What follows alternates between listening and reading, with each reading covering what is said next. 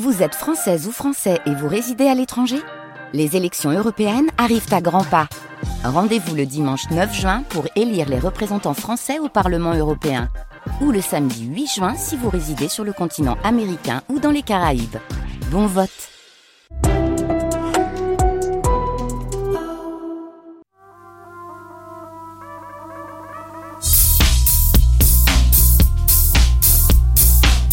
La vie à travers la diversité des espèces, à travers les mutations ou transformations qui les affectent, est porteuse de nouveautés. En elle se manifeste ce que Bergson appelle un élan créateur. Toutefois, cet élan, et Bergson y insiste, est fini. Je cite ce passage de l'évolution créatrice. Mais l'élan est fini et il a été donné une fois pour toutes. Comment donc continuer à introduire du nouveau dans notre univers si ce qui est destiné à produire cette nouveauté, à savoir l'élan créateur, est lui-même fini? La réponse est simple. C'est par les réalisations techniques de notre intelligence que le mouvement de libération corrélatif du développement de la vie continuera à se réaliser. La philosophie de Bergson on l'a vu lors d'une précédente matinée, est une philosophie du devenir. On peut avec lui distinguer plusieurs types de devenir. Le devenir de la matière, le devenir du vivant, le devenir des hommes et des sociétés humaines. En rapport avec ce dernier type de devenir, nous devrions donc introduire un dernier type, le devenir technique. Cela nous invite à penser les sociétés humaines à partir des réalisations techniques qui ont garanti la libération de l'homme vis-à-vis des contraintes de la nature, mais qui constituent aussi une menace pour la pérennité de sa propre vie. En réfléchissant avec Michel Serres à partir de la formule de Bergson, l'univers est une machine à faire des dieux, nous ne nous livrerons pas à un commentaire ou à une analyse de cette dernière grande œuvre de Bergson. Nous essaierons simplement, librement, de répéter le geste philosophique qu'il mettait au cœur de la philosophie. L'audace de la pensée, l'invention philosophique.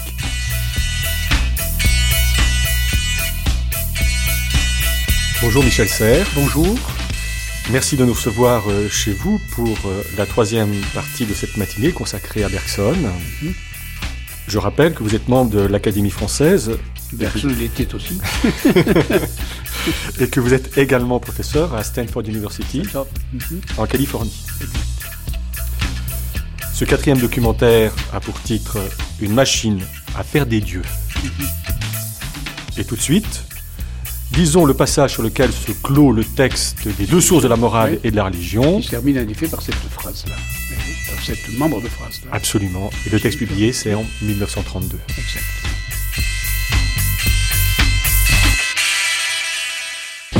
Joie serait en effet la simplicité de vie que propagerait dans le monde une intuition mystique diffusée.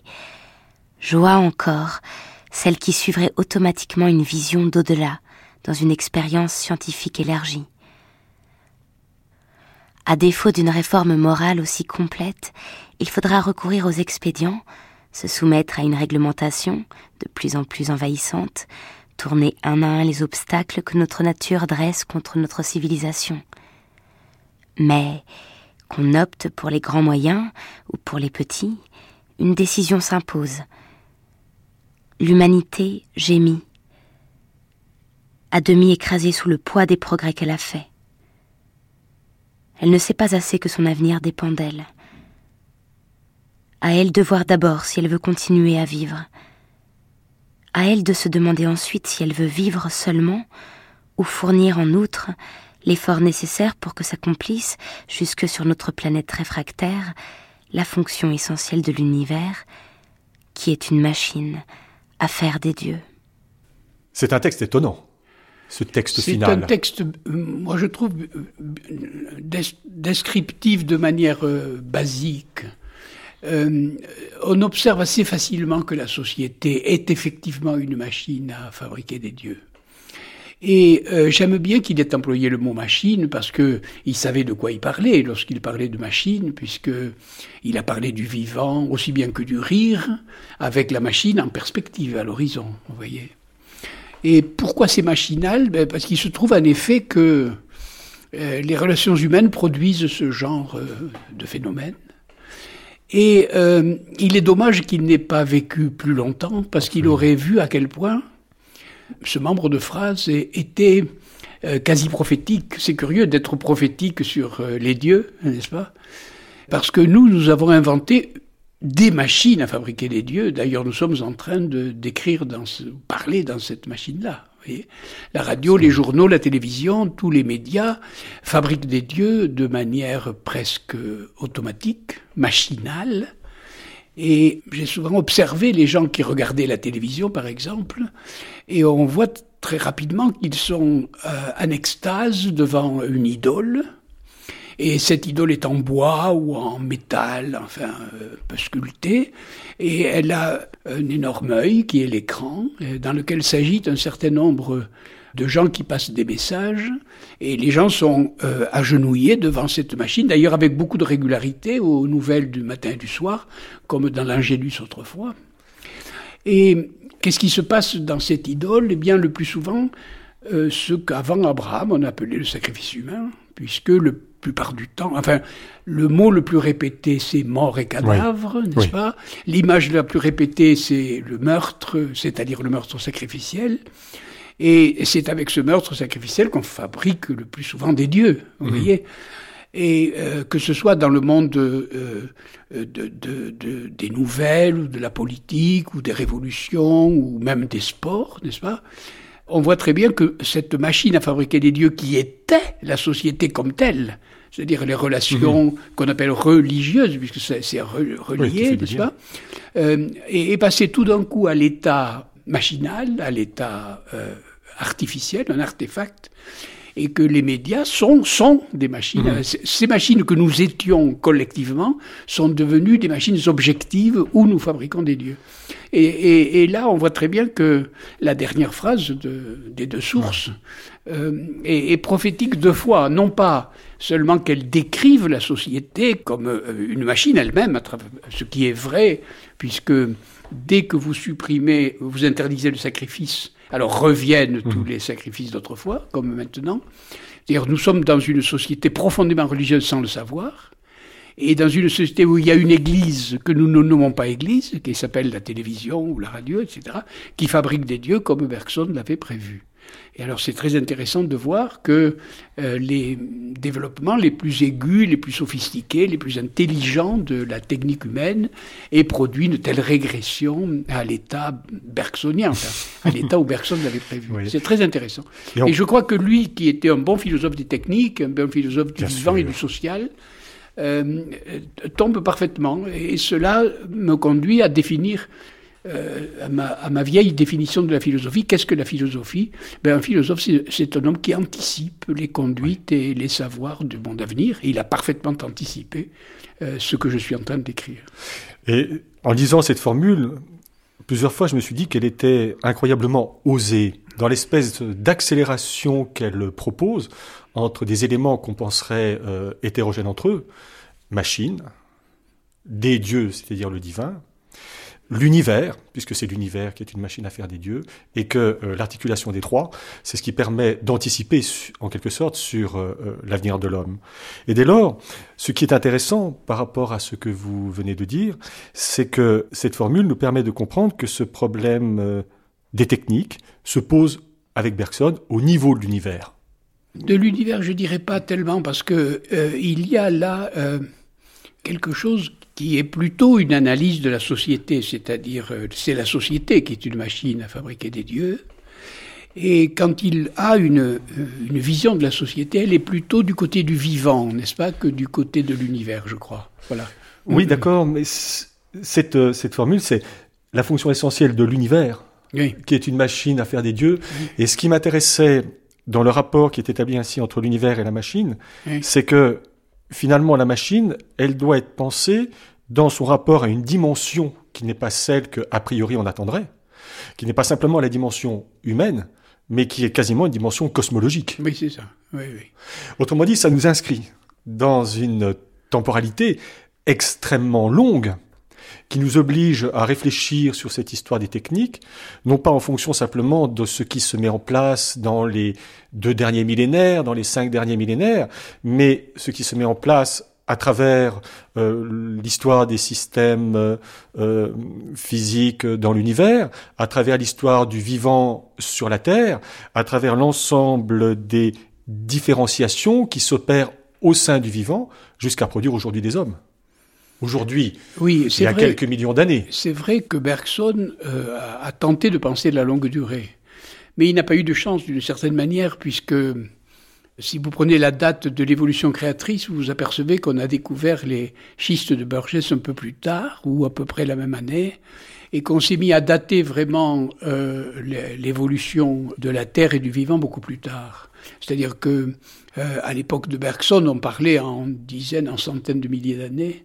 Maintenant, nous pensons à un milliard d'années, n'est-ce pas Ce que j'ai appelé le grand récit, euh, où vraiment, euh, entre euh, la constitution de l'univers et, et, et l'arrivée du vivant, on compte bien comme il faut euh, entre euh, 10 et 11 milliards d'années. Et puis, euh, dès que le vivant arrive, c'est quand même de l'ordre euh, de 3 milliards 800 millions d'années. Et, donc, ce, ce genre d'élargissement de la durée, Bergson ne l'avait pas. Il a eu une bonne idée concernant la durée, la longueur, de, etc. mais à cette époque-là, on n'avait oui. pas des échelles de datation aussi larges qu'aujourd'hui. Et euh, je crois qu'entre lui et nous, il s'est passé quelque chose Bien de sûr. parfaitement décisif. C'est euh, ce qu'on pourrait appeler l'accord de plusieurs sciences. Alors aussi bien la cosmologie que l'astronomie, que l'astrophysique, que la physique de la Terre, que euh, la biochimie, etc., pour bien mettre en place, vous voyez, le, euh, la, la, la, longueur de cette durée-là. Et Bergson ne l'avait pas. L'univers de Bergson n'est plus le nôtre. Ou oui. plutôt le nôtre n'est plus celui de Bergson. Mais est-ce que c'est justement est-ce que cela ne rejoindrait pas ce que vous appeliez sur sa fantastique capacité d'anticipation qui justement oui. pose le problème oui par référence à cette idée d'univers, l'univers qui juste. est une machine. Oui, ça c'est juste. C'est-à-dire indépendamment que... de la question de la datation, finalement, oui, c'est ce qui est important, c'est la nature de l'échelle, c'est oui. la dimension qu'il met en perspective. Dans cette phrase-là, c'est vrai. Mais euh, vous ne me ferez pas dire que la longueur de la durée n'est pas essentielle à la durée. Bien je sûr. crois, je crois qu'il y a des changements d'échelle, des changements de nature dès qu'il y a un changement d'échelle. Et, et, la preuve, c'est que euh, il n'a pas pu penser, mais bon, euh, c'était à des décennies près, tout ce qui a été la formation des premières cellules, des premiers codages euh, de l'ADN ou de l'ARN, vous voyez, qui a été une, une découverte beaucoup plus tardive. Donc là, il y a euh, Bergson n'a pas eu de chance, il est tombé peut-être mmh. à, à, à, un moment où justement les sciences faisaient... Euh... Mais je voudrais parler de ça justement. Dans, dans le cas euh, que vous décrivez là, il faut comprendre sa philosophie dans un mouvement scientifique extraordinairement puissant et important et qui se passe presque à Nantes à Paris. Vous voyez, Berlin oui. et Vienne, évidemment, oui. ou l'Angleterre. Mais c'est à Paris qu'il y a les, les, les, grands bouleversements mathématiques autour de Hadamard et Poincaré, les Bien grands sûr. bouleversements astronomiques avec la, la, la, les nouvelles euh, théorèmes de Poincaré sur euh, le système solaire, des, des, grands changements mathématiques à propos de la topologie, des grands changements physiques avec la théorie physique de Duhem, la théorie du chaos, etc qui font que il y a à, à Paris à ce moment-là un, un mouvement scientifique global où tout l'univers en effet euh, est remis en question et qui a euh, une influence énorme sur nous. Maintenant aujourd'hui par-delà euh, toutes les révolutions euh, scientifiques qui ont été faites. Donc il faut euh, quand on parle de Bergson parler de ce groupage là et cette vie extraordinaire de, de, de, Paris entre 1880 et 1915, par exemple, va avoir des retentissements extraordinaires en, en sculpture, en peinture, en musique. Euh, la moitié ou les trois quarts des compositeurs musicaux sont à Paris à ce moment-là. Euh, les peintres... Euh, 1907, c'est oui. ce sont les Demoiselles d'Avignon, si je me souviens bien aussi. C'est ça, oui, oui. donc, si vous voulez, il y a un mouvement là qu'on a rarement étudié oui. comme tel et qui est vraiment absolument extraordinaire. C'est-à-dire, c'est une des grandes, grandes explosions culturelles globales euh, qu'on ait vues. C'est Paris entre 1875 et 1910, là, vous voyez, euh, où il y a à la fois, euh, je le répète, toutes les sciences et tous les arts en même temps, et, et même la littérature. C'est une époque magique. C'est une, c'est une très, très grande époque, et Bergson en est l'un des représentants. Et on comprend beaucoup mieux Bergson si on a une bonne connaissance de ces, de ces sciences-là, de cette époque mmh. de l'art. Euh, je vous donne un exemple. Lorsqu'il parle, par exemple, du mouvement rétrograde du vrai, oui. Ben, le mouvement rétrograde du vrai, c'est la théorie du chaos de Poincaré. C'est-à-dire, les mouvements sont imprévisibles en aval, et, et, sont absolument déterminés en amont. Vous voyez Et ça, bon, euh, Duhem l'a bien développé dans, dans sa théorie physique, etc. Euh, le jaillissement d'imprévisibles nouveautés, c'est aussi la découverte de, la contingence des lois de la physique. Vous voyez Donc il, il, y a chez Bergson euh, une sorte de représentation parfaite de ce mouvement-là. Et, il a eu de la chance là. Alors je disais qu'il avait de la malchance du point de vue du grand récit, de la durée, mais là il a eu beaucoup de chance de se trouver euh, euh, dans, dans, ce mouvement-là, dans, dans, ce, dans cette ébullition, dans cette espèce de euh, d'explosion volcanique qui a eu lieu à cette époque-là à Paris.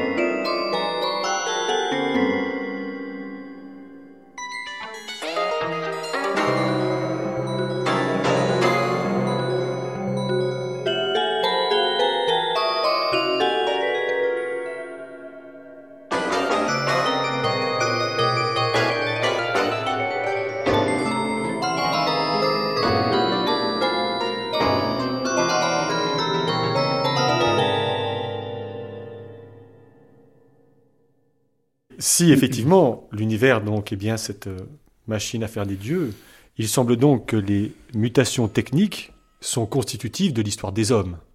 Et c'est ce que nous allons voir tout au long, effectivement, de, ce documentaire, avec peut-être euh, un exemple, un exemple euh, auquel vous vous référiez dans l'article sur Boltzmann et Bergson dans Hermès 4. Et cet exemple qui sera simplement un point de départ, c'est celui de la machine à vapeur. Mhm. L'homme ne se soulèvera au-dessus de terre que si un outillage puissant lui fournit le point d'appui. Il devra peser sur la matière s'il veut se détacher d'elle. En d'autres termes, la mystique appelle la mécanique. On ne l'a pas assez remarqué parce que la mécanique, par un accident d'aiguillage, a été lancée sur une voie au bout de laquelle était le bien-être exagéré, et le luxe pour un certain nombre, plutôt que la libération pour tous. Nous sommes frappés du résultat accidentel. Nous ne voyons pas le machinisme dans ce qu'il devrait être, dans ce qui en fait l'essence. Allons plus loin. Si nos organes sont des instruments naturels, nos instruments sont par là même des organes artificiels. L'outil de l'ouvrier continue son bras. L'outillage de l'humanité est donc un prolongement de son corps. La nature, en nous dotant d'une intelligence essentiellement fabricatrice, avait ainsi préparé pour nous un certain agrandissement. Mais des machines qui marchent au pétrole, au charbon, à la houille blanche, et qui convertissent en mouvement des énergies potentielles accumulées pendant des millions d'années, sont venues donner à notre organisme une extension si vaste et une puissance si formidable si disproportionné à sa dimension et à sa force, que sûrement il n'en avait rien été prévu dans le plan de structure de notre espèce. Ce fut une chance unique, la plus grande réussite matérielle de l'homme sur la planète. Une impulsion spirituelle avait peut-être été imprimée au début. L'extension s'était faite automatiquement, servie par le coup de pioche accidentel qui heurta sous terre un trésor miraculeux. Or, dans ce corps démesurément grossi, l'âme reste ce qu'elle était, trop petite maintenant pour le remplir. trop faible pour le diriger. D'où le vide entre lui et elle. D'où les redoutables problèmes sociaux, politiques, internationaux, qui sont autant de définitions de ce vide, et qui, pour le combler, provoquent aujourd'hui tant d'efforts désordonnés et inefficaces. Il y faudrait de nouvelles réserves d'énergie potentielle, cette fois morale. Ne nous bornons donc pas à dire, comme nous le faisions plus haut, que la mystique appelle la mécanique. Ajoutons que le corps, agrandi, attend un supplément d'âme, et que la mécanique exigerait une mystique. Les origines de cette mécanique sont peut-être plus mystiques qu'on ne le croirait. Elle ne retrouvera sa direction vraie, elle ne rendra des services proportionnés à sa puissance, que si l'humanité, qu'elle a courbée encore davantage vers la terre, arrive par elle à se redresser et à regarder le ciel. Les deux sources de la morale et de la religion.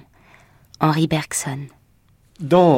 L'évolution créatrice, pour illustrer l'importance des innovations techniques, de ces innovations dans l'histoire des hommes, prenons l'exemple avec Bergson de la machine à vapeur. Bergson consacre une page à cette machine dans l'évolution créatrice, et cela nous amène à un certain nombre de remarques. Dans l'article que vous aviez écrit, dans ce texte qui est repris dans Hermès 4, vous insistiez sur le fait que cet exemple, que d'ailleurs Bergson va reprendre aussi dans les deux sources de la morale et de la religion. Vous savez, les deux sources, c'est les deux sources de, c'est les deux sources de la machine thermique, Absolument. bien sûr. Oui, Et donc c'est, il n'aurait pas utilisé le terme les deux sources si elle n'avait pas été chez euh, chez Carnot. Et effectivement, c'est un exemple privilégié en ce qu'il manifeste la puissance d'agir dont l'homme a su se doter. Exemple qui reprendra dans les deux sources. Augmentant sa puissance d'agir, il modifie donc son rapport aux autres, au monde et à soi.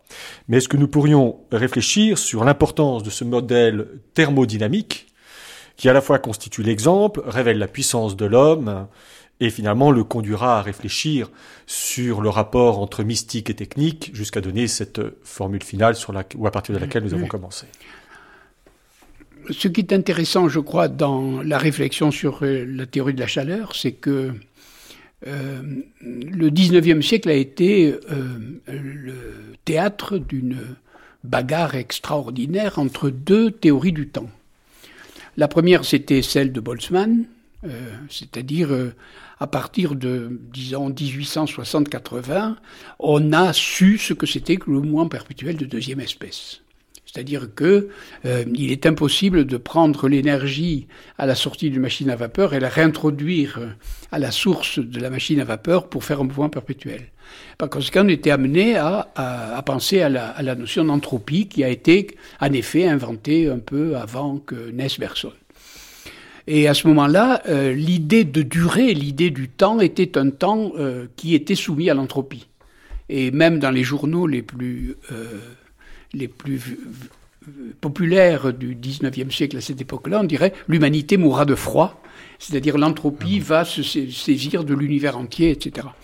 Et bien entendu, en, face de cette notion d'entropie, c'est-à-dire que la thermodynamique montrait que le temps était en train de s'écrouler, euh, un autre temps apparaissait avec Darwin, c'est-à-dire avec euh, l'idée que par sélection successive, euh, on arrivait à des organismes de plus en plus complexes, c'est-à-dire que la durée, au contraire, au lieu de s'écrouler mmh. vers euh, l'énergie minimale, au contraire, montait en, en, complexité. Alors il y avait là, et il y a toujours, d'une certaine manière, une opposition oui. entre une durée qui serait, alors, pour dire les mots rapides, croissante, en qualité ou en quantité, et, et au contraire euh, décroissante. Et alors, je crois que toute la durée bergsonienne a, a été de choisir, euh, euh, pour, de parier pour Darwin contre Boltzmann, d'une certaine manière. Voilà. L'idée du jaillissement ininterrompu d'une improbable nouveauté, c'est plutôt le temps du vivant, qui est exceptionnel dans l'univers, qui au contraire, lui, est soumis à l'entropie. Et bon, on pense encore aujourd'hui de cette manière, c'est-à-dire que l'univers en effet il, est toujours en croissance parce qu'il y a eu un Big Bang dont on ne sait pas euh, penser quelle est la nature, mais, au bout du compte, il est quand même soumis au refroidissement à l'entropie. Mais ça veut dire aussi donc que ce temps qui est créateur, il est porteur d'ouverture, de nouveautés, et il se distingue d'un temps tel qu'on pouvait le représenter euh, traditionnellement comme un temps destructeur. Je me souviens d'une formule. C'est pas traditionnel. Le temps destructeur est tout à fait récent, au contraire. Mais le temps tel qu'il était pensé à part chez Newton, c'était au contraire un temps régulier, c'est-à-dire le temps de l'horloge le temps du système solaire qui, ne bouge pas. Or, justement, Poincaré a démontré que le système solaire n'était pas stable. Et s'il n'est pas stable, alors il, peut être en risque de destruction. À supposer qu'une planète quitte le système, on ne sait pas ce que le système deviendrait. Or, c'est ça qu'a démontré Poincaré. Et donc, c'était tout à fait en phase avec euh, les idées concernant euh, la croissance vers le désordre. Et au contraire, il y avait l'idée du temps du vivant. La deuxième remarque que cette référence à la machine à vapeur nous amène à faire, c'est que ces inventions techniques, œuvres de l'intelligence, elles ne se limitent pas à l'augmentation de la puissance d'agir. On l'a dit, elles modifient fondamentalement le rapport au monde, aux hommes et à soi, mais aussi, et c'est ce que vous indiquiez tout à l'heure, et peut-être pourrions-nous y revenir, elles accompagnent, dit-il, la naissance de sentiments nouveaux, la naissance d'idées nouvelles, et ce qui est dit de la machine à vapeur doit valoir pour les autres inventions. Et si il y a cette capacité d'anticipation à laquelle vous faisiez référence tout à l'heure euh, chez Bergson, on peut se dire que les mutations techniques auxquelles nous sommes confrontés aujourd'hui sont elles aussi porteurs probablement d'idées nouvelles, de sentiments nouveaux, d'affects nouveaux. Euh, oui, euh, je suis assez froid sur cette question, c'est-à-dire les mutations techniques ont été si importantes depuis euh, Bergson euh, que j'ai cru à un moment euh, devoir penser autrement l'émergence des objets techniques et la manière que nous avons de nous conduire à, à leurs propos. Et je voudrais là imiter Bergson, non pas dans le commentaire, mais dans le fait que lui ne commente pas, c'est-à-dire il regarde directement ce que c'est que les objets techniques. Par parenthèse, je voudrais dire aussi quel était le statut de Bergson par rapport à l'université. Ça, c'est quand même très important de le dire, parce que Bergson a été plus ou moins rejeté par l'université. Pourquoi? Parce que l'université était à cette époque-là dans le régime, au début du régime dont elle est en train aujourd'hui de mourir, c'est-à-dire dans le régime de formatage. C'est-à-dire que euh, la, Sorbonne et toutes les universités du monde d'ailleurs se sont mis à formater le discours, euh, soit selon le commentaire, soit selon la logique, soit selon le tournant linguistique, etc. Et Bergson a été un des derniers à tenter le coup de penser par soi seul. Et ça, c'est interdit à l'université, comme vous le savez, puisqu'il faut toujours penser selon Aristote, il faut penser selon Bergson, il faut penser selon Kant, selon qu'on tienne telle ou telle chaire, et on est obligé de faire une thèse avec euh, euh, des, euh, une bibliographie, un index, des notes en bas de page qui dépassent de loin la taille de la page, etc. Le format était déjà en route. Et Bergson, courageusement, a refusé ce format-là. Et donc nous avons des œuvres de philosophie de Bergson parce que il a évité ce type de format, et il faut le dire tout de même. Et aujourd'hui, il est interdit de sortir du format. Comme vous le savez, quiconque sort du format sort de l'université. Et je, sais, j'ai assez payé pour, euh, pour pouvoir le dire. Ben, j'ai payé cher pour le dire, puisque j'ai été exclu de l'université euh, dès l'âge de 39 ans, vous voyez. Euh, donc, je sais très bien ce qu'il en coûte de ne pas être du format, de ne pas faire le format. Alors, essayons de faire comme lui, du coup. Essayons d'être dans la nouveauté. Et je crois que nous devons aujourd'hui avoir une autre idée sur la technique. Et je pense en effet aujourd'hui que pour prendre alors des outils de, de, de, début, euh, le marteau, qu'est-ce que c'est que le marteau? Ben, Bergson serait tout à fait satisfait de dire euh, que c'est un avant-bras euh, et que c'est un point. Et que donc, il y a externalisation de la fonction. Qu'est-ce que c'est qu'une roue? Ben, C'est quand même l'externalisation des rotations de la cheville, de la hanche et du genou, voyez, etc. Et je crois qu'au fur et à mesure que l'aventure la, humaine ou de l'hominisation avance, cette externalisation s'accélère et j'appelle ça exodarwinisme d'ailleurs. Je dis que c'est votre première boucle de naissance. Oui, si vous voulez. Alors de dire que euh, euh, la machine à vapeur, c'est l'externalisation dans une machine donnée de ce qui est chez nous euh, thermique, n'est-ce pas? Un peu comme l'ordinateur ou les médias seraient l'externalisation de certains systèmes neuronaux ou certains systèmes nerveux. et, par conséquent, là, je crois que sur la technique, notre conduite par rapport aux techniques, etc., je serais bergsonien seulement, euh, non pas dans le commentaire, mais en faisant comme lui, c'est-à-dire essayer de penser par moi-même l'objet technique comme tel. Voilà, c'est ce que je préférerais faire. Bien sûr. Pardonnez-moi. Mais, vous avez bien raison. C'est comme ça que j'imite Bergson plutôt que euh, plutôt qu'en le commentant. Vous voyez, parce que je crois que ce qu'il dit des objets techniques, désormais, la paléo paléoanthropologie l'a mis en doute, euh, de tout ce que nous avons découvert récemment le met en doute, ce que nous avons découvert récemment sur les fossiles, sur les squelettes, le met, etc. Vous voyez. Et puis d'autre part, les révolutions techniques sont très importantes aussi. Voilà. Oui, bien sûr, Michel Serre, mais en même temps, il me semble que, je reviens toujours sur cette euh, formule que vous avez appelée, ou utilisée plutôt, sur cette formule que vous avez utilisée, d'anticipation. Moi, ce qui m'intéresse chez Bergson, c'est pas effectivement de reprendre euh, ce qu'il a dit, c'est essayer, à partir des concepts finalement qu'il a été conduit à, à, à, à former, à, à développer, à, euh, à formuler, c'est essayer de comprendre comment il peut nous aider à penser. Et donc plutôt de penser comme, euh, c'est Deleuze qui disait toujours ça, on pense pas comme finalement, c'est pas avec ça qu'on pense, on pense avec. Et donc c'est plutôt à un moment dans un cheminement de pensée croiser la route euh, de Bergson et de se dire ce que, j'ai fait avec les objets techniques, voilà, ça. Mais ah un autre exemple, puisque vous prenez le cas du temps, euh, serait très intéressant, par exemple, lorsqu'il fait euh, euh, une séparation forte entre l'espace et le temps. Vous savez, oui, oui. Ah euh, à propos des objets techniques, il dit d'un côté il y a l'intelligence, de l'autre côté l'instinct, etc. Et de l'autre côté il y a l'intuition, la durée. D'un côté l'espace, de l'autre côté le temps. Et, et là, euh, si je pense avec lui, puisque vous me demandez de le faire, je dirais volontiers que à cette époque-là, là aussi, il n'a pas eu tellement de chance, et pourtant il connaissait bien l'œuvre de Poincaré. Euh, Poincaré, là, invente un espace qui, justement, répond aux réquisites qu'il demande au temps. C'est-à-dire l'espace topologique, là, est quelque chose qui est nouveau et qui lui aurait permis de ne pas faire une si précise dichotomie entre d'un côté l'espace, l'intelligence, etc., de l'autre côté le temps, la durée, et euh, c'est-à-dire deux cognitifs dont l'un serait sous-ordonné à l'espace et l'autre sous-ordonné au temps. Euh, euh, à, à, cette époque-là, il s'est passé quelque chose de nouveau sur l'espace que Bergson a, a manqué. Voilà. Et, et, nous, un peu après lui, on est obligé de trouver que toutes ces descriptions concernant le temps pourraient aussi bien s'appliquer à des espaces qui ont été découverts. Euh, voilà, tout simplement. Voilà, voilà une manière de penser euh, en, en s'appuyant sur lui, mais sans forcément faire du commentaire. Voilà.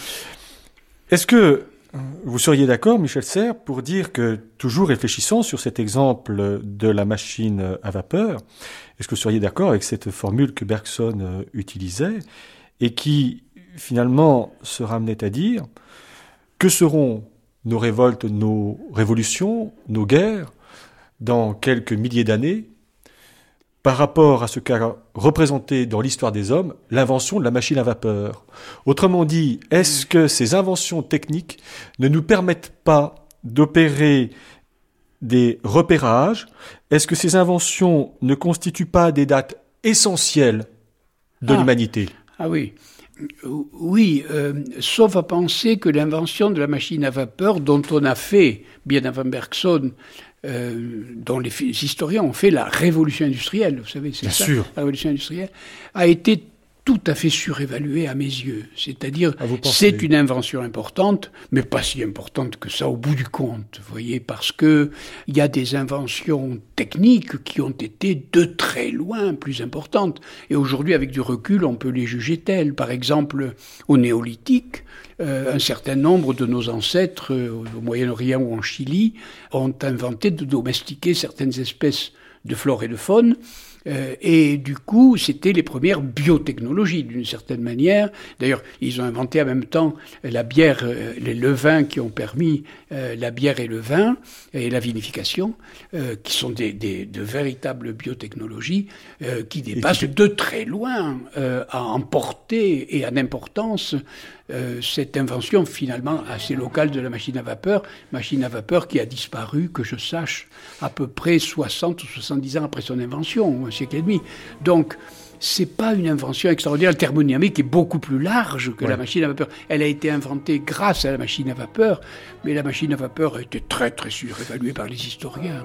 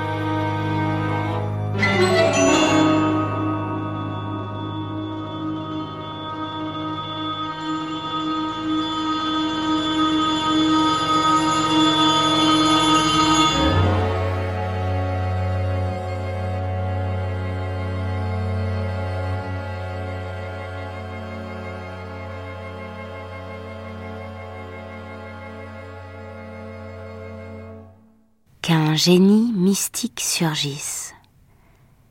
Il entraînera derrière lui une humanité au corps déjà immensément accru, à l'âme par lui transfigurée. Il voudra faire d'elle une espèce nouvelle, ou plutôt la délivrer de la nécessité d'être une espèce.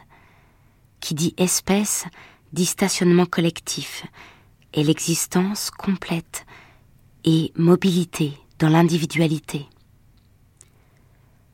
le grand souffle de vie qui passa sur notre planète avait poussé l'organisation aussi loin que le permettait une nature à la fois docile et rebelle. On sait que nous désignons par ce dernier mot l'ensemble des complaisances et des résistances que la vie rencontre dans la matière brute, ensemble que nous traitons, à l'exemple du biologiste, comme si l'on pouvait lui prêter des intentions. Un corps qui comportait l'intelligence fabricatrice avec autour d'elle une frange d'intuition était ce que la nature avait pu faire de plus complet. Tel était le corps humain. Là s'arrêtait l'évolution de la vie.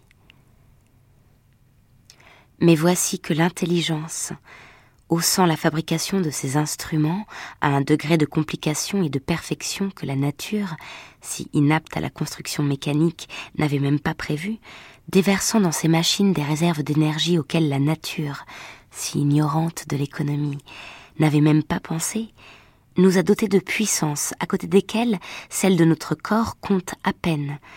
Elles seront illimitées quand la science saura libérer la force que représente condenser la moindre parcelle de matière pondérable. L'obstacle matériel est presque tombé. Demain la voie sera libre, dans la direction même du souffle qui avait conduit la vie au point où elle avait dû s'arrêter. Vienne alors l'appel du héros. Nous ne le suivrons pas tous, mais tous nous sentirons que nous devrions le faire, et nous connaîtrons le chemin que nous élargirons si nous y passons. Du même coup, s'éclaircira pour toute philosophie le mystère de l'obligation suprême. Un voyage avait été commencé, il avait fallu l'interrompre. En reprenant sa route, on ne fait que vouloir encore ce qu'on voulait déjà. C'est toujours l'arrêt qui demande une explication et non pas le mouvement. Les deux sources de la morale et de la religion. Henri Bergson. Nous allons en arriver au point, Michel Serres, où nous allons parler des, des boucles d'ominescence. Ominescence, c'est un texte que vous publiez en 2001. Vous avancez l'idée que nous devenons cause de nous-mêmes. Vous ne parlez pas uniquement de création de soi par soi. Non, ça c'était tout à fait connu depuis très longtemps. Mais d'auto-hominisation. Oui. Je reprends une expression que vous utilisez dans votre texte. Nous devenons cause de nous-mêmes, causa sui, auto-hominisation. L'hominescence serait donc ainsi une différentielle de l'auto-hominisation. Et vous distinguez trois boucles d'hominescence. Commençons par la première.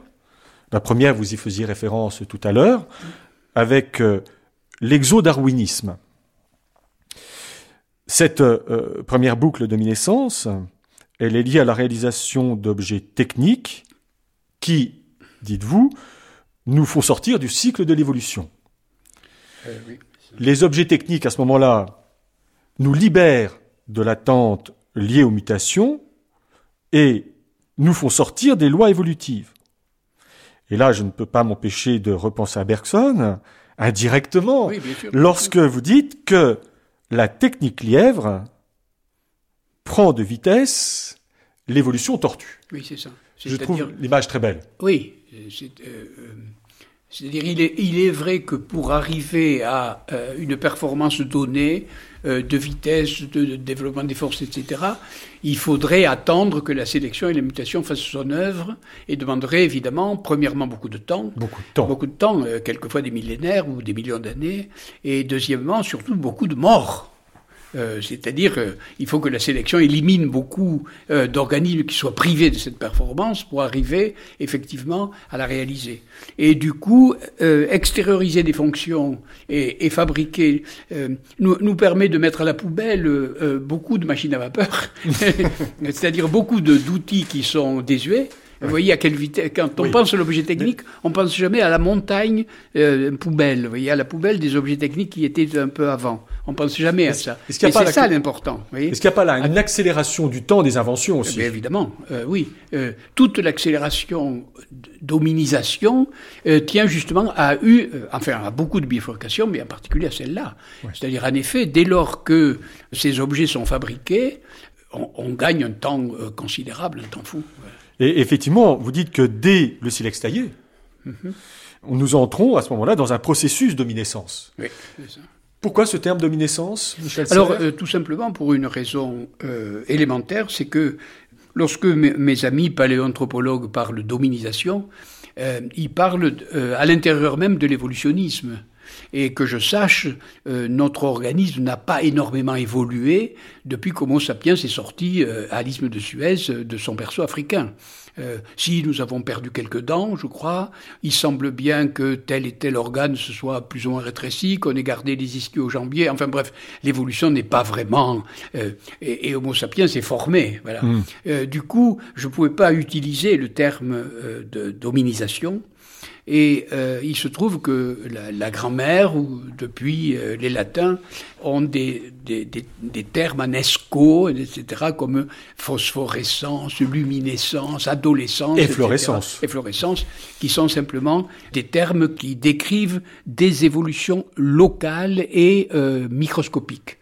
Et en effet, euh, l'évolution dont je parlais, et qui nous saisit, je crois, à partir des années 70, c'est la, date que je donne, est une évolution beaucoup plus importante que la révolution industrielle en particulier, euh, mais elle n'est pas du type euh, de l'hominisation. Donc j'étais obligé de trouver un mot, voilà. Alors j'ai pris ce mot-là, j'ai inventé ce mot-là sur le modèle de, de, la liste que je viens de vous donner. Et dans cette boucle, première boucle d'hominescence, euh, vous introduisez euh, cette idée que ce processus technique, donc, nous invite à réfléchir sur le concept de mode.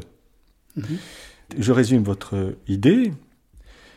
Ce n'est pas la question de l'être qui importe, et dites-vous, ce terme d'être ne me convient pas. Celui qui est judicieux, c'est le terme de mode. Modalité, oui. Et par mode, vous entendez la nécessité, les possibles, les impossibilités, la contingence. Oui, il y a tout simplement un carré. Vous n'avez qu'à euh, produire un carré devant vous. Et, eh bien, euh, vous commencez par le possible, ce qui peut être. Euh, ensuite, l'impossible, ce qui ne peut pas être. Ensuite, le nécessaire, ce qui ne peut pas ne pas être. Et le contingent, ce qui peut ne pas être. Et, donc les quatre catégories, nécessaires, possibles, etc., sont des concepts que Bergson a utilisés assez souvent. En particulier, c'est un philosophe vraiment de la contingence, Bergson. Il n'y a pas de doute là-dessus. Et donc, euh, lorsqu'on pense à la durée, que ce soit historique ou histoire des sciences ou histoire des techniques, etc., ou l'évolution de l'humanité ou même du monde, euh, la contingence est absolument euh, le concept qu'il faut utiliser, euh, parce que même l'évolution de l'univers, même les lois physiques se développent de manière contingente, maintenant on le sait. Et c'est quand même d'une certaine manière Poincaré qui a inventé cette affaire-là.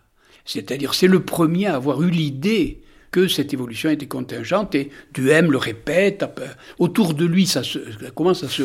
Et, et, du coup, Bergson le pense ainsi. Bergson est un vrai philosophe de la Sa durée est contingente, vraiment. Elle peut ne pas être. C'est pour ça qu'elle bifurque, c'est pour ça qu'elle invente des possibles, etc. Toute sa philosophie du possible vient de là. Et je crois que là, l'origine, c'est euh, Poincaré dans sa cosmologie, un peu. Boutroux peut-être déjà, non? Par Adamar. Boutroux, non pas... Mais, oui, mais... Euh, euh, Les lois de la contingence qu'il avait publiées à la fin du 19e. Mais si vous voulez, ce qui a été la matrice, c'est probablement un, vieux théorème d'Adamar, euh, où, tout le monde a puisé à un moment là-dessus. Et donc, en effet, les, quatre idées de la modalité, possible, impossible, contingent, nécessaire, sont des concepts autour duquel le bergsonisme tourne et qui ont été toujours dans ma vie des concepts qui m'ont aidé à, à, vivre, à penser. Quoi.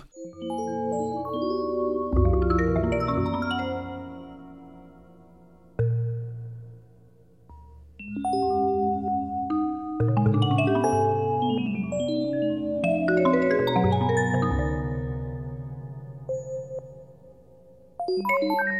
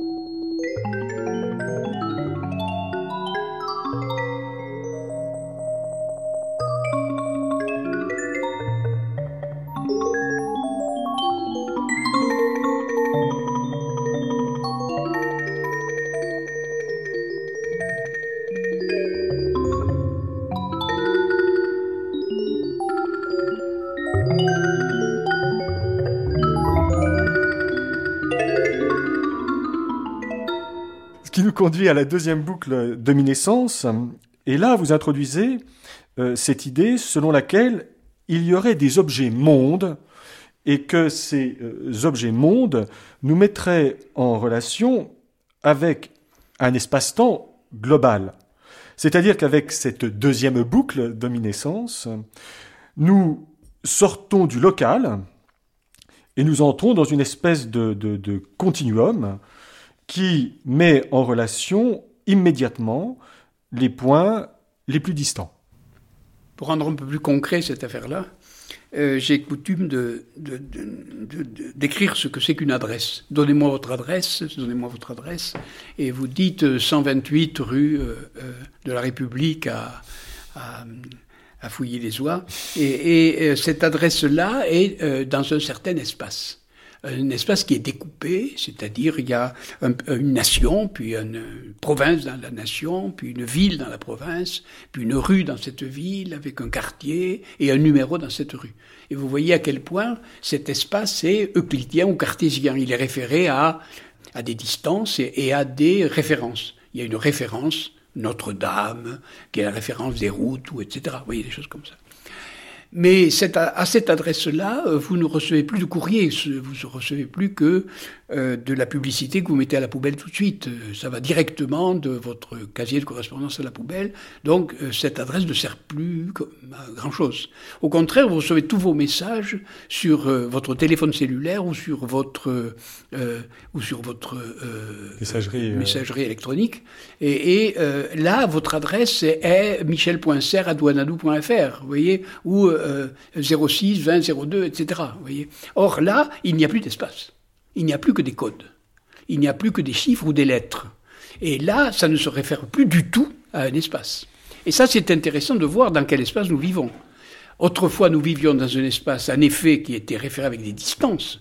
Euh, si j'étais au 128, j'étais à tant de distance de vous qui habitez au 3, ou à tant de distance de lui qui habite euh, à la capitale et moi en province. Vous voyez, il y avait des distances. C'est un espace qui était, je le répète, géométriquement euh, défini. Tandis qu'aujourd'hui, entre 0,6 et oui, euh, je parlerai de l'histoire tout à l'heure. Et avec le 06 ou, ou anadou.fr, euh, il se trouve qu'il n'y a plus de distance du tout.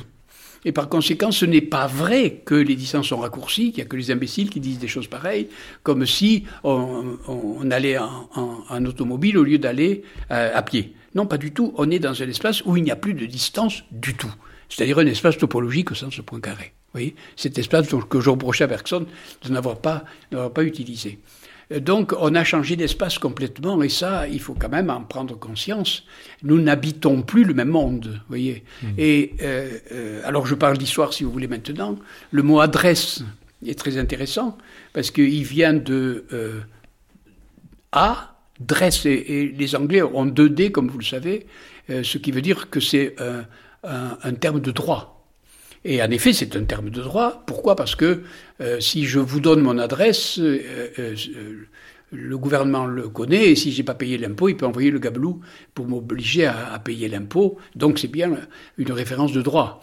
Et, et même mieux, ce droit vient de rex, le mot latin qui veut dire le roi, dire le roi peut m'envoyer sa police pour me saisir si j'ai fait un délit ou un crime. Voyez?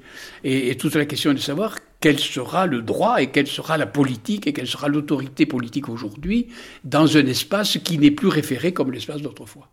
et ça, du coup, là, il y a une révolution gigantesque dont aucune de nos institutions n'a pris acte aujourd'hui, de, voir que changeant d'espace, nous sommes obligés de changer un de droit, deux de politique. Et, nous, et nous, fonctionnons toujours avec les droits et la politique de, qui se réfèrent à l'espace de l'adresse d'autrefois.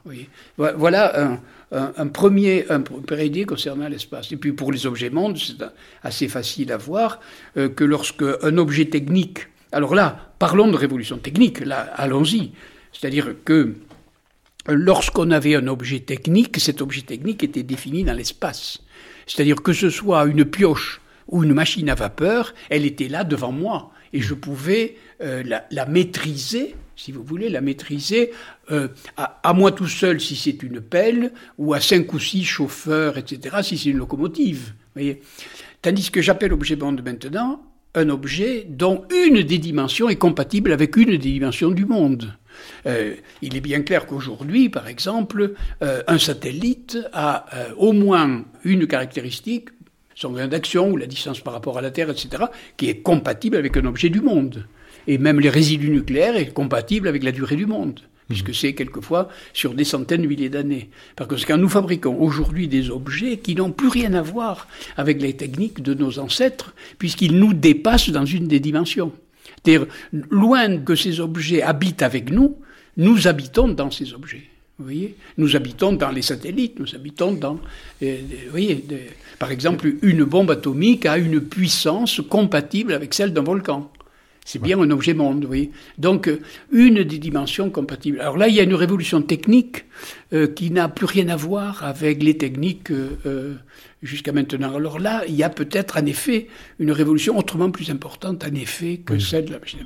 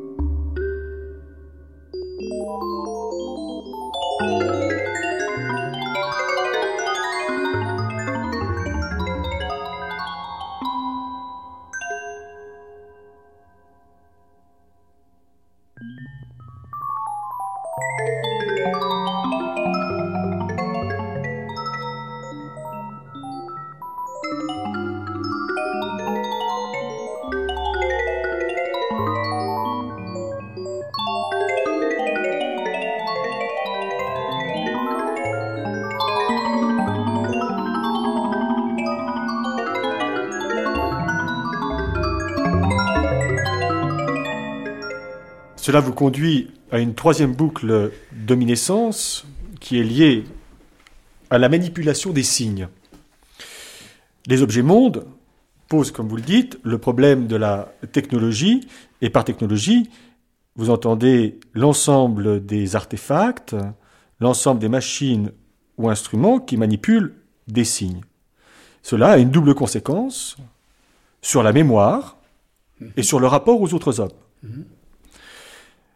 La réflexion sur la mémoire, en ce que se trouve posé, premièrement, le problème de la constitution de cette mémoire, mhm. et deuxièmement, le problème de la transmission de cette mémoire. Mhm. Constitution et transmission de cette mémoire, cela nous permet de retrouver ce que vous disiez tout à l'heure sur le rapport euh, à l'espace, à savoir que cette mémoire qui se constitue à travers une parole, cette mémoire, elle apparaît avec cette troisième boucle d'ominescence, elle apparaît comme indépendante des institutions qui avaient jusque-là garanti l'existence de cette parole. Euh, quand, je parle de mémoire là, je parle d'une chose extrêmement simple, d'une constatation très simple lorsque, euh, avant, l'origine de l'écriture, euh, euh, lorsqu'il n'y avait que de la transmission orale, les gens avaient des performances mnémoniques stupéfiantes. Et nous en avons, nous en avons des témoignages dans les évangiles ou chez Platon ou des choses comme ça, où quelqu'un rencontre un ami et lui dit Mais tu étais là, présent à la mort de Socrate. Ah oui, bien sûr, j'étais là. Et vous étiez combien? Nous étions cinq ou six, très bien, nous étions à la prison. Qu'est-ce qu'il a dit? Et le livre en question développe 80 pages ou 120 pages. Il sait par cœur ce que Socrate a dit au moment de mourir sans en omettre une, virgule et, et, un souffle. Vous voyez, ils avaient de la mémoire. Pourquoi ils avaient de la mémoire? Parce qu'ils n'écrivaient pas. Et, euh, lorsque mes étudiants prennent des notes, je leur fais remarquer que pourquoi prenez-vous des notes? Ben, Tout simplement parce que vous n'avez plus de mémoire. Mais la plupart des étudiants qui étaient là, qui écoutaient Albert le Grand au Moyen Âge, étaient debout, des mains derrière le dos, mais ils étaient capables de reproduire le cours d'Albert le Grand 20 ans après à la minute. Vous voyez, ils avaient de la mémoire. Et pourquoi on la perd? Ben On la perd parce qu'elle s'objective, comme je l'ai dit tout à l'heure. C'est-à-dire, la, mémoire de notre ami, elle est sur le carnet, elle est sur le cahier. Elle n'est plus dans le sujet, c'est-à-dire dans ce qu'on appelle euh, les neurones ou le, ou le cerveau. Vous voyez, elle, elle, est objectivée. Et au fur et à mesure que euh, nous avançons dans l'histoire, les mémoires sont de plus en plus objectivées. Et au fond, c'est ce que disait le vieux Montaigne lorsqu'il disait Je préfère euh, une tête bien faite à une tête bien pleine. Pourquoi? Ben Parce que euh, avant l'invention de l'imprimerie, il était bien clair qu'un historien devait savoir par cœur euh, Plutarque, et Tacite, et Tite-Live, etc., parce qu'il n'avait pas le livre à sa disposition. Et, dès lors que euh, Montaigne a, sa librairie pleine de ces gens-là, ben c'est plus la peine de savoir par cœur, il suffit de savoir à quel endroit est le livre. C'est une économie formidable, n'est-ce pas? Et donc, à mesure que le temps passe, la mémoire est de plus en plus éliminée, et aujourd'hui, euh, j'ai même plus besoin de la bibliothèque. J'ai Wikipédia, paf. C'est pour ça que je me moquais tout à l'heure des notes en bas de page, des bibliographies, etc. Alors que maintenant, il suffit d'appuyer sur un bouton et on a tout ce qu'on veut. C'est pas la peine. Euh, on pourrait faire des économies comme dans les hôtels, faire des économies de serviettes. Vous voyez euh, et par conséquent, on n'a plus besoin de mémoire parce que ces mémoires sont objectivées. Et donc, il y a une sorte de dérive cognitive extraordinairement rapide qui fait que ce qu'on considérait comme un, de nos trésors cognitifs n'est plus rien dans le sujet parce que euh, c'est devenu euh, une chose objective, une chose du monde. Wikipédia ou Google, vous voyez, des choses comme ça. Euh, on a perdu la mémoire. On a perdu la mémoire. Mais ce qui nous fait gagner énormément, de, à la fois de temps, d'intelligence, euh, lorsqu'il y aura plus de thèses à faire ou euh, de, notes en bas de page, ben, on sera condamné à devenir intelligent. Vous vous rendez compte de la catastrophe pour l'université Condamné à être intelligent Mais c'est fou. On est condamné à être inventif. Mais c'est Bergson revenu sur Terre. On est condamné à être inventif. jamais il l'a quitté. on, est condamné, on est condamné à devenir intelligent au lieu d'être des monstres de format et de mémoire. Vous vous rendez compte Ça veut dire aussi que les lieux de parole changent. C'est-à-dire que le lieu de parole, euh, à partir duquel notre mémoire, parce que finalement, devenu philosophe, cette mémoire, vous l'avez construite petit à petit à travers, je l'ai complètement perdu, avec la lecture des textes. Quelquefois à l'écoute d'un professeur, ce qui supposait que vous y alliez, comme ces étudiants qui allaient écouter Bergson euh, au Collège de France. Et là, on peut envisager que euh, ce que nous sommes en train de faire en ce moment euh, participera à la constitution d'un autre type de mémoire que l'on pourra consulter autrement et qui nous mettra en rapport à ce moment-là avec euh, votre voix, Michel Serres. Oui, oui, c'est possible que, j'en souviens, enfin, si, si, nous restons dans l'histoire, ce qui n'est pas encore démontré.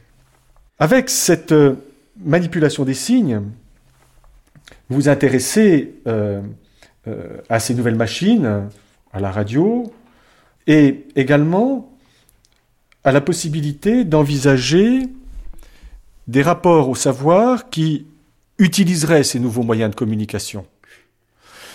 Euh, vous avez travaillé sur cette question. Qu'est-ce que, euh, à votre avis, l'intégration de ces nouvelles techniques introduit comme possibilité pour les étudiants à venir et comment devrons-nous concevoir la parole, le savoir qui pourra, par le biais de ces nouveaux moyens, être transmis à ces étudiants? Les modes de transmission tels qu'ils sont aujourd'hui euh, hérités euh, du 19e, du, Moyen Âge, etc., sont sans doute des solutions terminées déjà. C'est-à-dire, euh, chaque fois qu'il y a eu un changement de support, il y a eu un changement de savoir, un changement de transmission et un changement d'organisation institutionnelle de cette transmission. Euh, dès que on a inventé l'écriture, aussitôt on a inventé une païdéia. La païdéia grecque est contemporaine de ça. Euh, dès qu'arrive l'imprimerie, on invente les, les, traités de pédagogie au moment où on invente l'imprimerie fourmillent, n'est-ce pas, entre le XVIe et le XVIIe siècle, le XVe, XVIe, vous voyez. Et aujourd'hui, en effet, il y a un changement de support considérable. Donc, premièrement, le savoir a changé. Il suffit d'avoir fait de la science pour savoir que depuis 20, 30 ans, toute la science est fille de l'ordinateur, il n'y a aucun doute là-dessus. Je sais pas moi, il n'y a plus de revues scientifiques, elles sont toutes sur la toile, vous voyez. Euh, il y en a des milliers sur la toile désormais, bon. euh, et puis le stockage des données ne serait pas possible sans, sans les, nouveaux, les nouveaux supports. alors le savoir s'est déjà complètement transformé et la transmission se, échangeait déjà. je vous le dis, je ne vais plus dans les bibliothèques, j'en ai plus besoin. Vous voyez, même la modalité de, de l'écriture a changé. Vous voyez, alors évidemment, il y a toujours de l'inertie, c'est-à-dire les, institutions sont lourdes, évoluent lentement, et c'est bon, d'ailleurs, c'est pas la peine de les faire changer très vite, mais elles seront soumises sans doute à des changements drastiques, ça, il n'y a aucun doute sur ce point. Et d'ailleurs, toutes les crises que nous vivons aujourd'hui dans, dans tous les euh, lieux, dans, tous les niveaux d'enseignement et dans tous les pays du monde euh, tiennent à ça, au changement de culture, au changement de savoir, au changement de transmission. Ça, c'est certain. Alors, je crois que celui qui inventera réellement le mode de transmission sera un grand philosophe, je ne le suis pas, euh, mais il est nécessaire, il n'y a pas de doute. Autrement dit, cela nous oblige à réfléchir sur le type de socialité qui est à naître oui, Même si nous ne pouvons pas l'anticiper, mais la seule chose que nous pouvons dire, c'est que cette question de la société, c'est-à-dire dès le du moment, lien, change de nature. On n'habite plus dans le même espace, on n'habite plus dans le même temps, on n'habite plus dans la même durée etc. Et nos institutions datent d'une époque où nous habitions ailleurs. Vous voyez, euh, eh bien, il faut changer de droit, il faut changer de politique, et ça, il n'y a pas de doute. Euh, et, pourquoi? Parce que nous avons changé de support, et puis c'est tout. Et, c'est vrai à chaque changement de support. Il suffit d'avoir, oh, c'est pas la peine d'être un grand historien pour, pour dire cette banalité. Oui, mais c'est la question du lien à travers cette idée de la socialité qui pointe. Et là encore, le lien, c'est-à-dire le lien, c'est-à-dire le rapport qui s'est établi entre les hommes. Oui, le lien ah, social. Ah, mais ça, c'est pas très difficile parce que que je sache, euh, il y a entre les hommes autant de liens virtuels que de liens réels. Euh, on m'interroge toujours sur le fait qu'il est beaucoup plus vivant euh, d'avoir un professeur qui soit là en présence. Vous voyez Ah oui, c'est très vivant, c'est sûr, si le professeur est bon. S'il est mauvais, c'est abominable. Et moi, je suis devenu un bon algébriste parce que j'avais un professeur qui était là, qui m'aimait beaucoup et je lui rendais. Mais je ne suis pas devenu un très bon anglicisme parce que ma professeure d'anglais me détestait et je le lui rendais au centuple. Vous voyez Bon.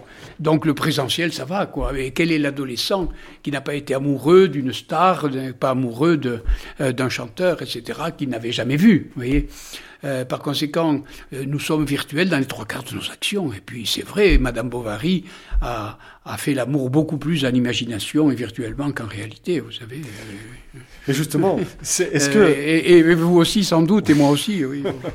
voilà. Nous sommes très, très bovariens sur ce point. Mais justement, on parlait d'Aristote tout à l'heure, et il y a cette, cette formule qui est très belle. Hein. Il dit, l'amitié, c'est le lien des cités.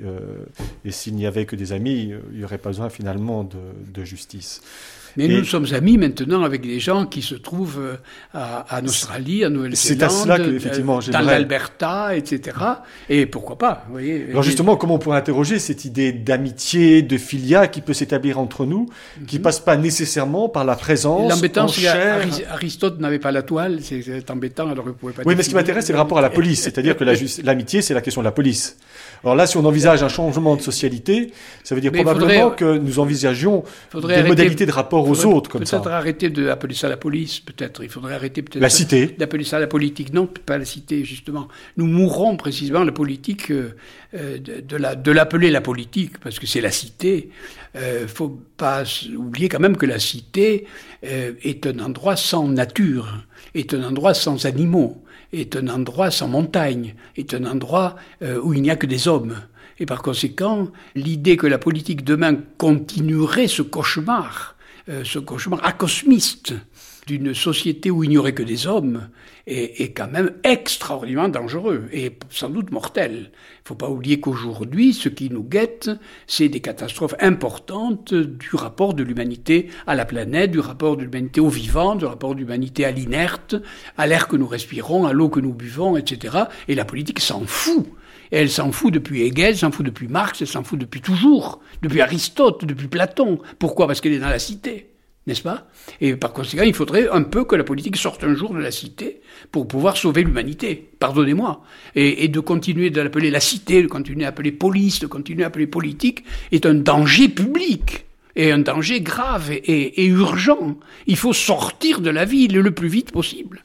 Voyez ce que je veux dire et, de faire ce que j'ai appelé un jour le contrat naturel, mmh. à la grande rigolade de tous les étudiants, de tous les philosophes. Et pourtant, c'est ça qui est en question. Vous voyez Les dangers que nous courons n'ont rien à voir avec la ville.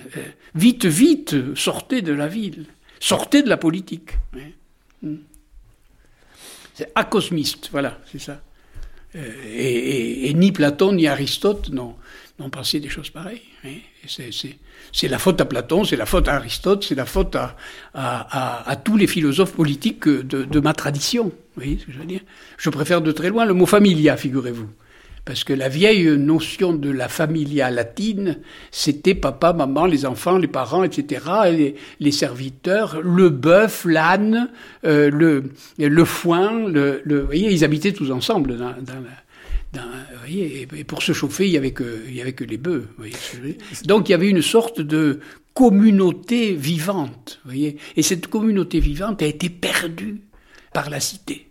Voyez. Et ça, et ça c'est quelque chose sur lequel la philosophie devrait quand même un peu réfléchir, pour renouveler la philosophie politique. Et justement, ce que vous dites de, de la communauté, comment on pourrait l'articuler avec ce que vous indiquiez tout à l'heure sur cette nouvelle forme de socialité que permet le développement des objets mondes parce que là, euh, on, est bien dans deux registres. Il y, a, plusieurs registres. Il y a ce registre-là, puisque j'en parlais tout à l'heure, mais il y a aussi le registre euh, du rapport au monde, mais du rapport au monde non pas dans une de ses dimensions, l'espace, le temps, la vitesse, etc., ou l'énergie, mais de le monde tel quel, c'est-à-dire euh, les arbres, les, oiseaux, etc nous, si, on, si on considère le village global, comme disait l'autre imbécile, euh, s'il n'y a plus qu'un village sur la euh, planète, alors il n'y aura plus que des hommes sur la planète. Et une seule espèce sur la planète, c'est la mort de l'espèce. En même temps que la mort de la planète. Par conséquent, il faut faire attention que euh, la symbiose que je prévoyais dans le contrat naturel se réalise. Et c'est pour ça que le contrat naturel me paraît un livre, si vous voulez, post-bersonien, puisque nous parlons euh, de lui, euh, mais que je ne crois pas que Bergson ait, refusé, alors que, alors que j'ai été violemment critiqué à cette époque-là d'être animiste, vous savez. Ben oui, pourquoi pas Parce que Bergson était bien animiste, que je sache.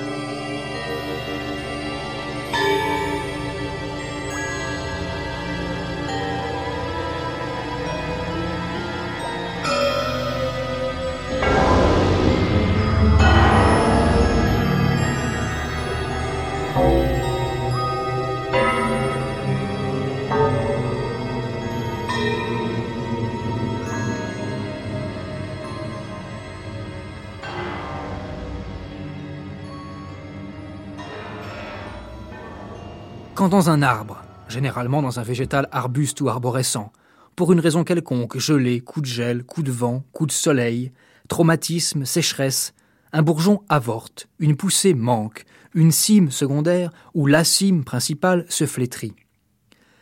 La nature arborescente ne s'acharne pas à faire sortir quand même de la vie de la mort, de la sève et du suc de la sécheresse et de la stérilité, de la richesse, de l'abondance, de l'aisance et de la pauvreté, de la pauvreté et de la misère.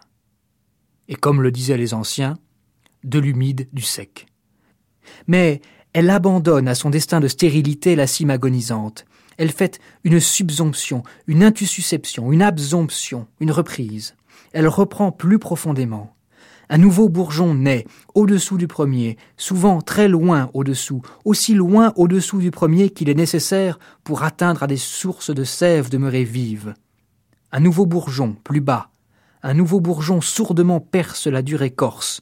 Un bourgeon venu de l'intérieur et du profond, du dedans durable de l'arbre, émissaire secret des nymphes qui vivaient dessous la dure écorce. Une nouvelle branche naît à l'aisselle de la branche abandonnée, une nouvelle cime se prépare. Ainsi, et seulement ainsi, les arbres se réparent et se continuent. La cime qui se desséchera, peut-être encore toute feuillue, toute orgueilleuse de feuilles comme un panache, elle n'en est pas moins marquée. Si elle est marquée, si elle est atteinte, elle n'en est pas moins condamnée. Et pourtant, elle est encore pleine de feuilles. Mais ces feuilles se dessécheront, en comparaison de laquelle ce pauvre petit bourgeon rouge, ce petit bout du nez rouge qui, au-dessous, perce la dure écorce, n'a l'air de rien. C'est lui pourtant qui est devenu le représentant, qui a été constitué le seul représentant du grand pan dans cette affaire. C'est de lui que viendra le salut, que sortira la survivance, la renaissance.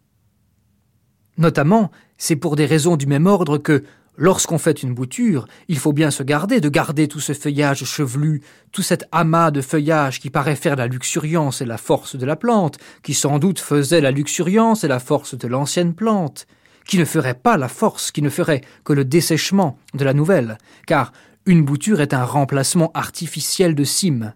Il faut couper tout ça, au contraire, et laisser la parole à ces tout petits bourgeons qui sont tout près, plus outre encore, à ces bourgeons éventuels anonymes qui vont commencer. On voit quelles conséquences résulteraient de ces observations, et nous les examinerons peut-être un jour. Dans l'ordre de la morale, de la sociale, du travail, du rendement, de l'appropriation, de toute culture, et généralement de toute humanité. Ce qui est abandonné est abandonné, ne revient plus. N'en parlons plus, à une autre. Une cime abandonnée est abandonnée, éternellement, nul regret, nul remords, nul attendrissement, la nature ignore parfaitement toute espèce de considération de cet ordre. Un tel procédé est si vraiment le procédé de la nature qu'il se vérifie partout et jusque dans le dernier détail. Par exemple, et pour nous en tenir à ce cas particulier, il se vérifie particulièrement en art, en lettres, en philosophie, dans la formation, dans la naissance, dans la croissance, dans le développement, dans l'achèvement, dans le dépérissement, dans le mode de succession de ce que l'on a nommé les genres. Loin que les genres évoluent, comme on l'a dit par une hâtive, sommaire, brutale et peut-être un peu grossière application d'une métaphysique moderne prétendue naturaliste, elle-même forcée d'une hypothèse naturaliste naturelle modeste qui ne la contenait point, à cette histoire des genres, loin qu'il faille parler d'une évolution des genres, les genres, comme toute humanité, arborisent, et il ne faut jamais parler que d'une arborescence des genres. Quand un genre est accompli, comme une humanité, quand il est épuisé, quand il est couronné, nulle évolution, nulle transformation, nulle déformation, nulle reformation n'en tirera jamais plus rien. Nul miracle, car ce serait encore un miracle, évidemment un miracle, le perpétuel miracle moderne honteux. Nul miracle n'en fera jamais plus rien sortir. La place est à un autre, la vieille place au soleil. Un autre sortira, un autre naîtra, grandira, un autre vivra, un bourgeon de genre, un bourgeonnement de genre, comme on sent par petit ou sortant par une éruption, sortira fraîchement, se fera hardiment et droitement sa voix, sa vérité, sa vie. La nature arborescente n'est pas l'art d'accommoder les restes, la nouvelle branche, la nouvelle cime, le nouveau genre n'est pas de l'ancienne branche, de l'ancienne cime, de l'ancien genre malaxé, filtré, trituré, manipulé, refait, repris, corrigé, revu, augmenté, diminué. Non, c'est du nouveau, tout simplement du genre nouveau. C'est un nouveau. Il n'a plus, il n'a pas en lui les anciens éléments de l'ancien genre tripatouillé. Cela, ceux qui font de ces tripatouillages, ce sont les hommes très forts, les hommes excessivement intelligents, les malins, les ceux qui ont énormément du talent. Le génie ne procède point ainsi. Le génie ne procède point par ces tripatouillages. Il ne procède point par malaxation, décantation, triturations et détritus, par macérations et conserves. Le génie procède beaucoup plus simplement. Ou plutôt, il procède absolument simplement. Il procède avec une simplicité absolue, totale, infinie. Nullement par transmutation, cuisines et résidus, et vente et achat des issues provenant du service des vivres, mais par constant renouvellement, rafraîchissement, réinvention, réintuition, ressourcement. Le génie étant de l'ordre de la nature, le travail du génie est de l'ordre du travail de la nature. Toute élaboration du génie est une élaboration naturelle. Toute invention, tout renouvellement du génie vient par cette arborescence que nous avons reconnue. Ainsi opèrent les forces de la nature. Ainsi opèrent les forces du génie qui sont des forces de la nature.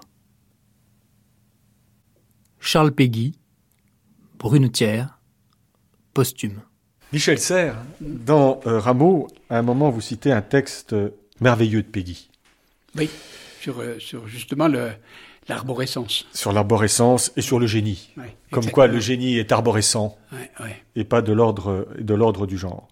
Et donc il y a un certain nombre euh, de concepts qui apparaissaient et qui, je crois, pourraient entrer en, en, résonance, j'ai pas d'autres mots, avec euh, un certain nombre de, de, thèmes que vous avez développés, en particulier celui de bifurcation, bifurcation oui. celui de nébuleuse, oui, oui. Et bien sûr celui d'invention. Oui, oui. Euh, ce sont des thèmes qui me sont chers, et en effet, euh, ils sont euh, euh communs à tout ce qui en France paraît entre 1880 et 1910, comme je l'ai dit en commençant. C'est-à-dire l'idée, l'idée qu'il y a de la nouveauté sans arrêt qui apparaît ouais. euh, de façon irrépressible, irrésistible, et, et, euh, c'est vrai, c'est vrai de la peinture euh, à cette époque-là, c'est vrai de la musique à cette époque-là, c'est vrai des mathématiques, de la physique, etc. apparaissent sans cesse euh, des nouveautés foisonnantes euh, dans cette période, et, et Bergson en est vraiment, en est vraiment le philosophe. Donc, il n'y a rien de plus éloigné à cette époque-là que l'idée d'un déterminisme, que l'idée d'une répétition, etc. Et cette, cette notion d'invention euh, me paraît, moi, le comble de la pensée, c'est-à-dire ne pense que celui qui invente. Euh, point final. c'est pour ça que les formats, c'est pour ça que les thèses, c'est pourquoi cette espèce d'irrésistible attirance de la scolastique universitaire à, créer des formats euh, me fait peur. Euh, et que j'ai tenté toute ma vie de l'éviter. Euh, mais je voudrais quand même préciser, c'est-à-dire, euh, il n'y a pas de meilleure conduite intellectuelle que la conduite universitaire. C'est-à-dire, elle est honnête, elle est bien faite, elle est euh, laborieuse, elle est honnête, enfin, elle a toutes les qualités. Et c'est pour ça qu'il faut la quitter. C'est-à-dire, euh, quitter un voyou, c'est pas grave, euh, c'est pas difficile. Euh, quitter un menteur, quitter un défaut, quitter un crime, c'est la moindre des politesses. Mais quitter une perfection, c'est très difficile. Or, je crois que l'université a établi des perfections parfaites, morales, intellectuelles, rigoureuses, précises, linguistiques, maîtrisées, contrôlées, etc. Et, et donc, elle est au maximum de perfection formatée. Et c'est pour ça qu'il faut la quitter. Il faut la quitter parce que c'est la perfection formatée, c'est-à-dire c'est là où ne, vous ne pourrez jamais inventer. Et, et, et déjà, euh, Bergson a fait ça dans sa vie. Oui. N'est-ce pas? Il a fait ça dans sa vie. Et par conséquent, je ne suis pas un disciple de Bergson pour le commenter ni pour l'imiter, mais j'ai tenté toute ma vie d'éviter cette perfection-là. Voilà. Euh, pourquoi? Parce que euh, vous n'inventerez qu'à ce prix. Il faut le dire aux jeunes, il faut le dire aux étudiants, il faut le dire aux, Français même, vous voyez. D'ailleurs, tout le livre de Rameau est là, c'est-à-dire, voilà le format, il n'y a rien de meilleur que le format, le format va vous former, le format va vous informer, le, euh, vous, ne pourrez, vous, ne pourrez avancer en quoi que ce soit que si vous vous formatez à mort, mais à un certain moment, quittez-le. Et c'est ça la bifurcation. Bifurquer, c'est ça, c'est se former dans un canal qui soit, qui atteigne la, perfection euh, euh, euh, la meilleure, et, au moment où on atteint la perfection la meilleure, la quitter tout de suite. Et, et c'est pour ça, et d'ailleurs, ça, tombe très très bien dans l'aventure historique de l'université, dont je disais qu'elle était morte aujourd'hui euh, à cause des nouveaux supports. Euh, d'une certaine manière, euh, nous sommes sur le point justement d'inventer quelque chose de nouveau en quittant ce format-là. C'est ce qu'a fait Bergson. La philosophie de l'invention, c'est rien de plus. Hein. C'est rien de plus que bifurquer à partir d'un format donné. Et, et surtout si ce format est parfait. Vous voyez, surtout si ce format est parfait. Et c'est un joueur de tennis qui m'a. C'est pas un, philosophe qui m'a qui m'a appris ça. On apprend beaucoup au tennis. C'est un joueur de tennis ou n'importe quel joueur de de, de, de, haut niveau qui dit mon meilleur coup c'est le coup droit, donc je le travaille. Et parce que précisément c'est mon meilleur coup. Euh, parce qu'autrement, si je fais confiance à son meilleur coup, je suis fichu. Il faut inventer sur justement euh, l'endroit où on est le meilleur. Et ça, Bergson fait ça très bien. Il n'y a pas de doute. J'aurais juste une dernière, dernière remarque, parce que votre, mm. votre développement sur les bifurcations, sur les nébuleuses et les inventions mm. était parfaitement clair. C'était, vous dites à un moment, le rapport de la musique au temps oblige à constater que nous n'avons d'expérience de la durée que par elle et par la vie. Et, en lisant cette formule, je me disais, et le cinéma? Ah oui. Euh, euh, Ce serait ma dernière bifurcation. oui, oui, oui. Euh, c'est vrai que euh, le cinéma donne, donne en effet cette, cette, cette expérience. Euh, mais ce qui est intéressant dans le cinéma par rapport à la musique et par rapport à la vie, c'est que je peux projeter le film à l'envers. Et je me suis souvent projeté des films à l'envers et c'est très instructif. Euh, par exemple, une bataille a lieu dans un bar à matelots. Euh, c'est ma vieille expérience de, de, marin. Euh, vous êtes dans un bar à matelot dans un port euh, n'importe lequel, et il y a, euh, je sais pas moi, un sous-marin britannique avec un croiseur allemand et un, et un, truc français, et tout d'un coup un Britannique se met à, à, à, injurier je ne sais plus quel Allemand, alors ils se mettent à se battre, puis deux viennent à la rescousse du Britannique, puis trois viennent à la rescousse de l'Allemand, et comme disent les journaux, au bout d'un quart d'heure, la mêlée était totale, n'est-ce pas? C'est-à-dire tout le monde était... Alors je filme l'événement, c'est intéressant de filmer l'événement, et on voit très bien comment la violence se propage, n'est-ce pas? On voit une durée très très spéciale. Et paf, vous le mettez à l'envers, et vous voyez comment euh, la mêlée euh, oppose les Britanniques et les Allemands, et puis peu à peu, il y en a trois qui s'en vont, puis quatre qui s'en vont, puis cinq qui s'en vont, puis six qui s'en vont, il en reste plus que deux, et vous vous apercevez que vous venez de publier quoi? Mais Horace et Curias. C'est-à-dire, il y avait Albert qui se battait, et, et euh, les Villiers se sont retirés, il n'y avait plus que l'armée, puis l'armée se retire, il n'y a plus que les Horaces et les Curias, etc. Et vous venez de découvrir l'origine de la tragédie que Nietzsche avait cherché, qu'il n'avait pas trouvé. la, seule différence qu'il y a, la seule différence qu'il y a, c'est qu'en effet, la musique et, la vie sont irréversibles, mais que le cinéma est réversible. il y aurait une pensée monde dans le cinéma, mais... Vous voyez qu'on peut, qu'on peut se projeter le film à l'envers. Évidemment, ça défait la guerre. non, on peut jouer évidemment euh, la cinquième symphonie à l'envers. On, dit que Shostakovich a fait ça. oui, puis moi aussi, ce qui me, il y a aussi quelque chose qui me fascine dans le cinéma, c'est qu'on est presque tout de suite dans une pensée monde. C'est-à-dire que je voyais un film de, de, Kurosawa, on est au plus profond du cinéma japonais, mais en même temps, à travers les problèmes qui sont posés, à travers la façon de filmer, on est d'emblée dans un art qui est l'art du XXe siècle, un art qui est contemporain de l'ensemble de ces techniques qui ont fait bifurquer le monde. Michel Serre, nous vous remercions de nous avoir reçus chez vous pour cette troisième partie de la matinée Bergson. Merci. Merci, au revoir.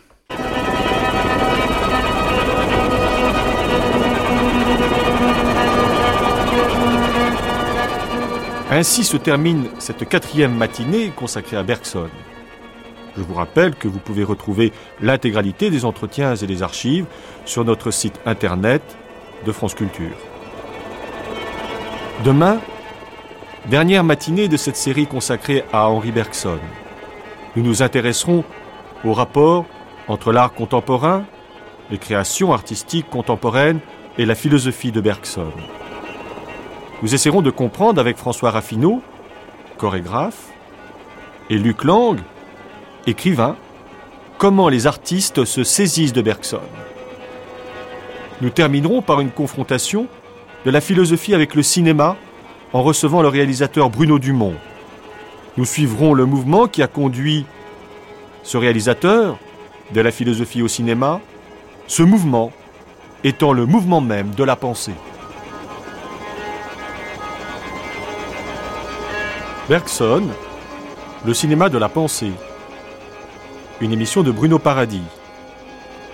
Avec Arnaud Boiniche, David Lapoujade et Michel Serres.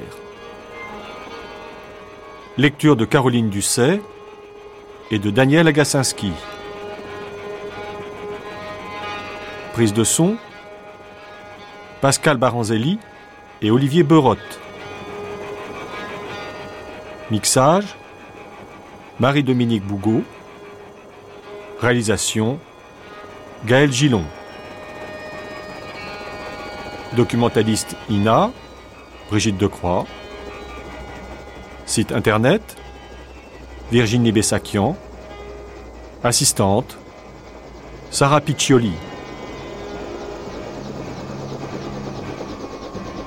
Nos musiques Olivier Messiaen, Steve Reich, Frank Zappa, Karl-Heinz Stockhausen, Public Image Limited.